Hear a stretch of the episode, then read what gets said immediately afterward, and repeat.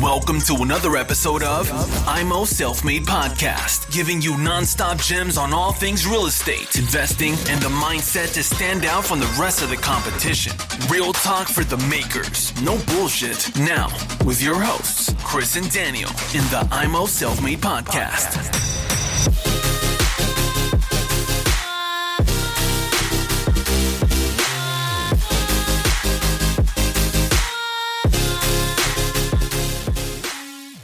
Herzlich willkommen zum Immo Selfmade Podcast und wir machen weiter mit unserem Interviewgast Christoph Diefenthal. Ich muss aufpassen, dass ich nicht Christopher sage, sondern Christoph Diefenthal.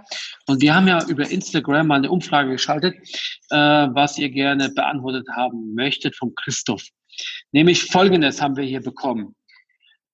Was machen, wenn die Etagenwohnung zweiadrig ist? Also nicht dreiadrig, sondern zweiadrig.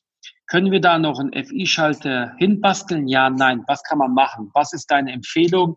Worauf ist zu achten? Oder kann man einfach, wenn die Wohnung nicht angepackt werden muss, also Renovierungstechnik oder Sanierungstechnik, zweiadrig einfach so laufen lassen?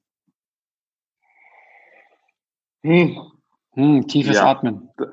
Ja, das ist eine sehr, sehr gute Frage, die ich auch ganz, ganz kurz beantworte. Abreißen, neu bauen. Zweiadrig ist nicht mehr zulässig, das funktioniert nicht. FI einbauen ist vollkommen unmöglich, das geht nicht, weil der FI basiert darauf, dass der Strom, der nicht da sein sollte, wo er hingehört, über den dritten Leiter abfließt und dann schaltet der FI ab. Habe ich keinen dritten Leiter, macht das Ganze gar keinen Sinn. Ich darf an eine zweiadrige Leitung auch nichts mehr anschließen als Elektriker. Wenn du mich rufst, ich habe eine Wohnung, ich will hier alles eins zu eins austauschen und du sagst mir, mach mir alte Steckdosen gegen neue Steckdosen. Darf ich nicht, kann ich nicht. Ist eine Steckdose kaputt, wirklich kaputt? Ich darf sie nicht tauschen. Mein Tipp, mach's neu. Mach gar kein Wenn und Aber. Du hast damit nur Ärger. Ist es noch zweiadrig? Reiß alles raus, mach alles neu. Das ist das einzig Vernünftige, was du machen kannst. Okay, wenn ich eine Immobilie entdecke, wo nur zwei Adern rauskommen, muss ich damit rechnen, dass ich das komplett rausreißen muss und komplett neu machen muss. Angenommen, Ja. die Wohnung ist aber vermietet und da wohnt, wohnt noch, da wohnen noch Menschen drinnen. So. Mhm. Und die Haus oder das, oder die Wohnung ist zweiadrig. Aber es funktioniert alles. Und die Menschen wohnen da drinnen und fühlen sich wohl. Alles ist in Ordnung. Muss ich es anpacken oder muss ich es nicht anpacken?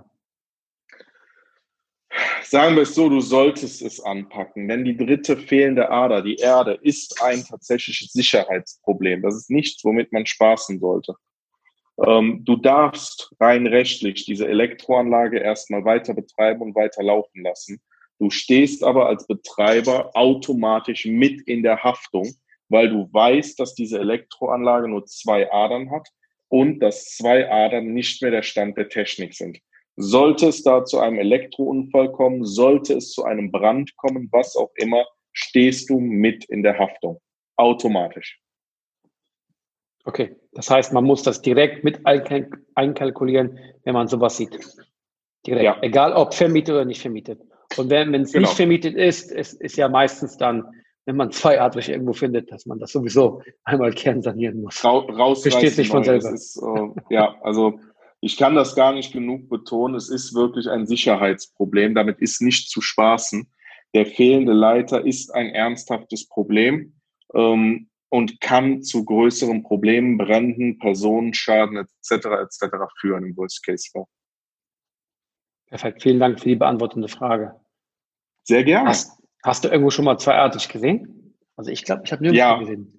Nee, Echt? bei dir nicht, aber ich sehe zweiadrig tatsächlich relativ oft und Ja? habe dann auch häufig Kunden nach dem Motto, äh, ja, das hat doch jahrelang funktioniert, das können wir doch so lassen. Das ist äh, demnächst noch ein kompletter Neubau. Das war leider ein sehr trauriger Fall, finde ich persönlich für den Markt. Ähm, war, ein, äh, war ein Altbau, ähm, wo mich ein Kunde angerufen hat, ein Bekannter, hat mich da hingeholt ähm, als Elektriker, hat sich gerade ein Häuschen gekauft und im Grunde sollte ich nur mal einen Blick auf eine Kleinigkeit werfen, habe mir das dann angesehen und ähm, das komplette Haus war zweiadrig, von oben bis unten, alles. Ähm, das Bittere war nur, der Kunde hatte in seiner Finanzierung auch Modernisierungskosten eingeplant. Aber aufgrund der Aussage des Maklers, die Elektroinstallation ist quasi neu, da musst du nichts dran machen, hat er nicht einen Euro für Elektro vorgesehen. Das Einzige, quasi wie was neu, dem, zweiadrig.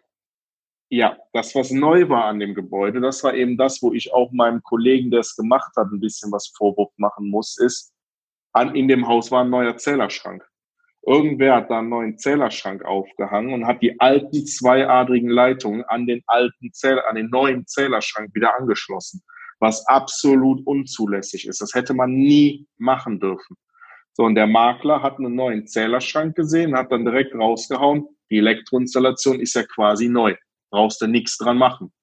Ja, im Endeffekt war das eine Kernsanierung der kompletten Elektroinstallation. Wir haben alle Leitungen neu gemacht, alle Schalter, Steckdosen weil ich dem Kunden ganz klar sagen musste, ich kann hier nichts machen, außer neu machen. Ich darf dir hier rein rechtlich noch nicht mal eine Lampe aufhängen.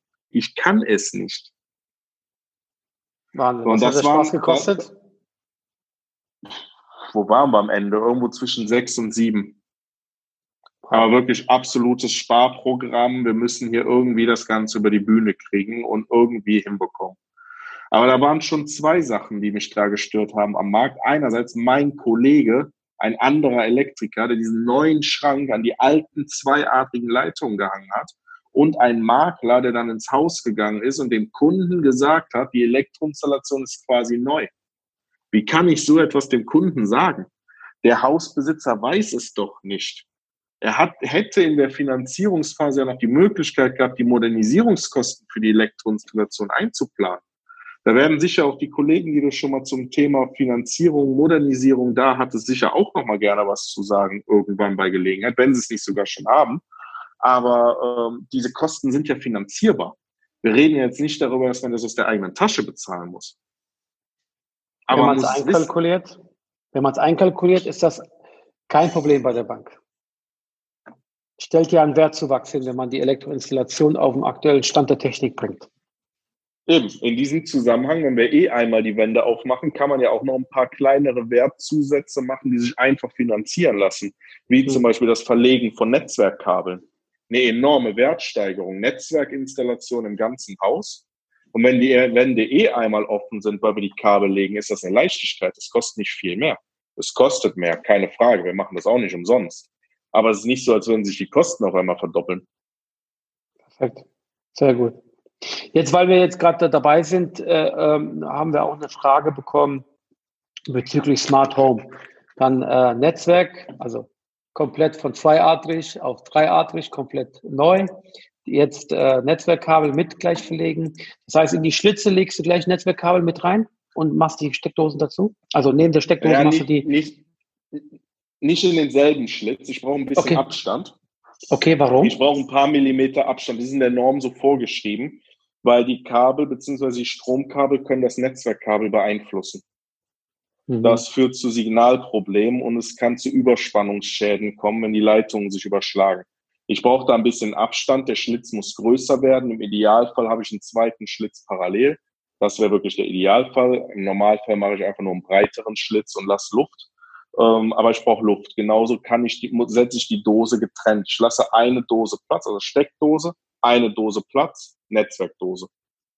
Okay, das ist auch dann so vorgeschrieben, aufgrund der Stig ja. äh, Signalstörung?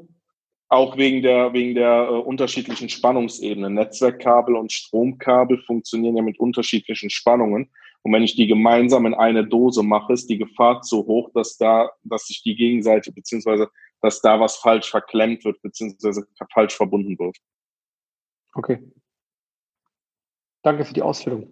Jetzt machen wir mal. Äh, schlagen, wir, schlagen wir mal rüber zum Smart Home. Da gab es auch eine Frage von der Community, Smart Home. Was ist Smart Home und machst du Smart Home? Thanks for tuning into IMO Self Made Podcast. Make sure to subscribe so you don't miss any future episodes. Leave a five star review and share this podcast to anyone that needs that kick of real estate motivation they need.